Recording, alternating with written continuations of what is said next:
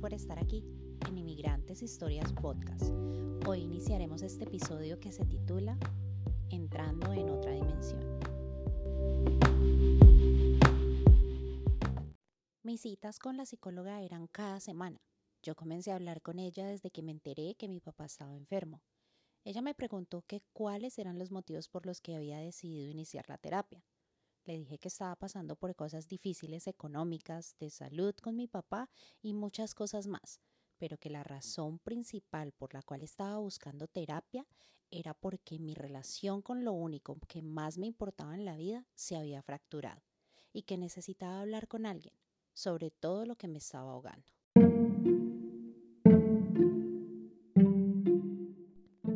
Ella me preguntó que quién era esa persona. Yo le respondí que era Dios. Ella abrió los ojos con una expresión de sorpresa más allá de lo normal y me dijo, wow, es la primera vez que alguien me aborda con un motivo como este. Entonces empecemos desde el principio. ¿Cómo conociste a Dios? ¿Y cómo fue esa relación? Y comencé mi relato. Yo lo conocí cuando tenía 14 años. Era una niña muy rebelde y pues mis cuatro hermanos eran prácticamente los que se habían hecho cargo de mí.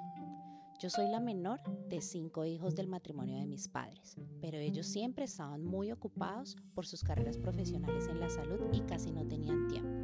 Mis hermanos mayores fueron los que se encargaron de ponerme algo de atención cuando la vida lo requería. Mis hermanos eran muy bravos y les gustaba pegarme. Sonreí mientras decía estas palabras.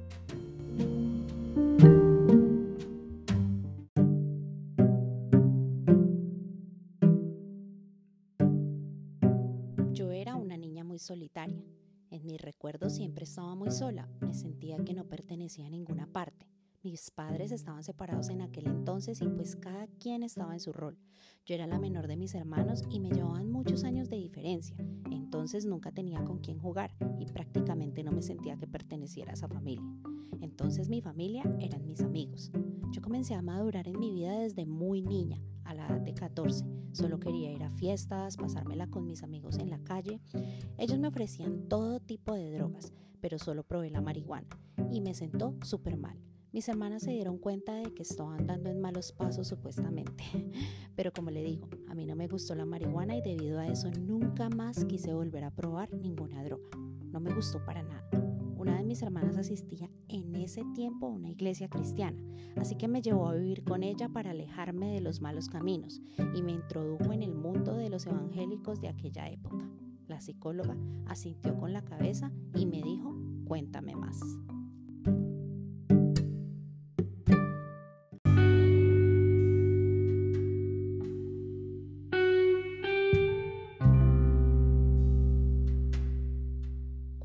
iglesia me sentía rara, pues a mí me gustaba la música rockera y me vestía como una metalera.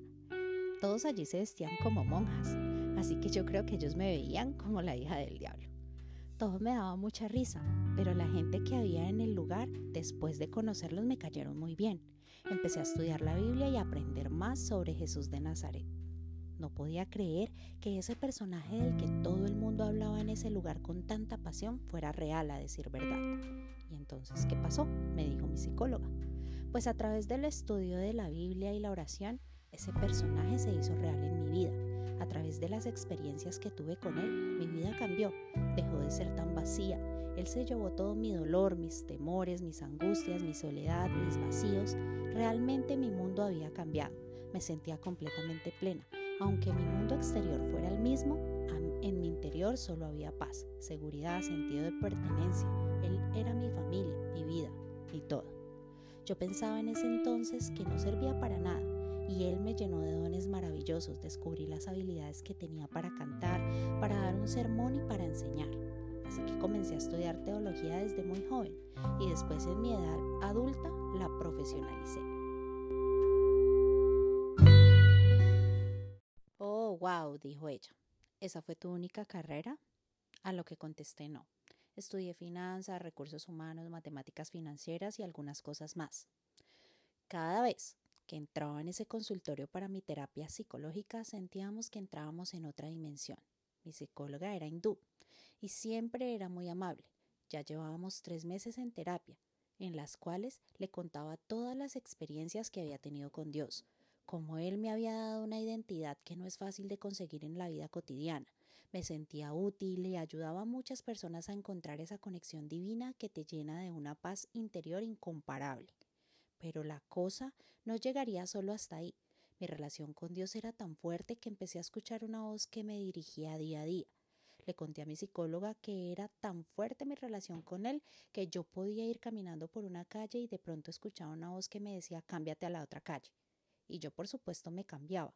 Después a los días me enteraba que en esa calle por donde yo iba o me quería ir, en los días pasados habían robado a una señora. Gracias a Dios escuchaba esa voz y así muchas experiencias más.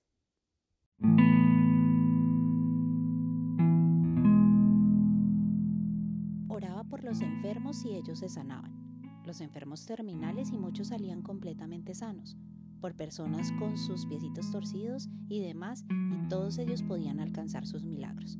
Le contaba todas las cosas por mínimas que había vivido con Dios y ella en muchas sesiones se le lloroseaban los ojos.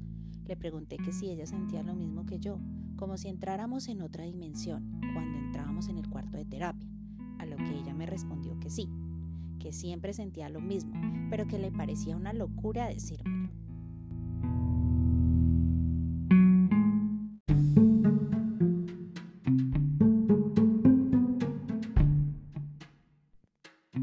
siempre era muy callada y parecía muy impactada por todo lo que yo le contaba, cada cosa, cada milagro. A ella le parecía muy emocionante la cita conmigo. Yo lo veía en sus ojos y al final de cada sesión siempre me decía que era un placer para ella atender mi cita. Teníamos momentos muy sentimentales pero nunca podía llorar. Yo le manifesté que me sentía decepcionada, como si nada valiera la pena, que la única persona que pensé que jamás me fallaría lo estaba haciendo. Ese era Dios. Me sentía tan mal, no tenía refugio, sentía que me estaba muriendo en vida. No encontraba el alivio. Y no era para menos. Estaba muy enojada con Dios, pues yo sabía que Él era real. Jamás dudaría de su existencia, pues tenía muchas experiencias con Él, que me habían dado la evidencia suficiente para nunca dudar de que Él es real. Sentía rabia de que Dios me negara el favor de sanar a mi papá, porque yo sabía que él podía hacerlo, pero en ese momento creía que él no quería ayudarme, y no era así. Me tomó un año entender que todos nosotros ya venimos con un tiempo para estar en esta tierra, que es natural nacer y morir, que es lo normal de la vida, pero tal vez por escuchar tanta información fuera de contexto, asocié que si estaba con Dios iba a ser inmortal yo y toda mi familia y que nunca nada malo me podía pasar, que todo siempre estaría bien, y eso sí que se sale de la realidad. Y son cosas que Dios nunca nos ha prometido. Él jamás nos engañaría con cosas que se salen del código de la vida. El ser humano nace, se reproduce y muere. Y así ha funcionado desde siempre. El cuerpo humano no puede ser eterno, pero el alma sí lo es.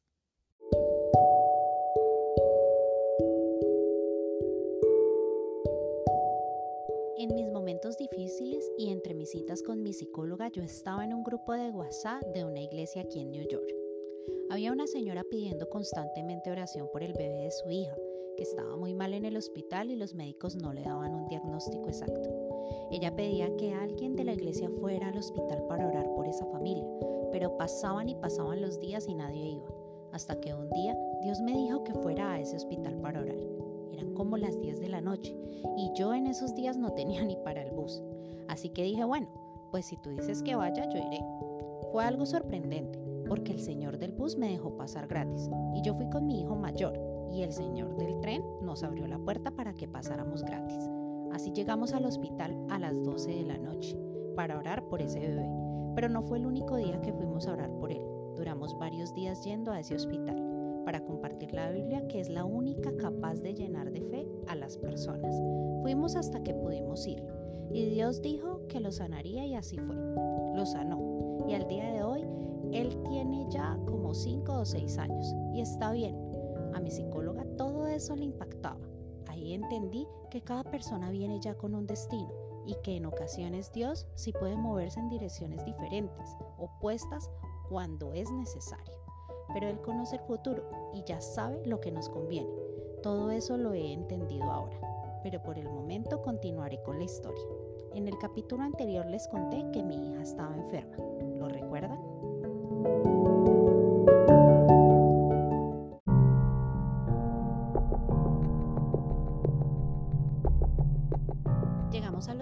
Con mi pequeña hija enferma. Ella tenía cuatro años. Era algo raro que yo pensara que ella tenía apendicitis. La ingresaron al hospital y ella estaba muy malita. Efectivamente, como Dios me había dicho, el doctor me dijo que debíamos quedarnos en el hospital porque los exámenes indicaban que era apendicitis.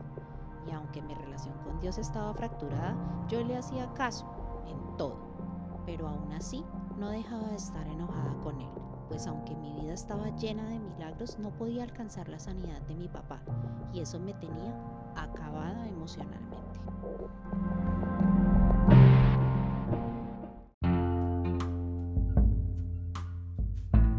Gracias por estar aquí y recuerda, eres el dueño y creador de tu propio mundo. Entonces, toma buenas decisiones. Besos, hasta mañana.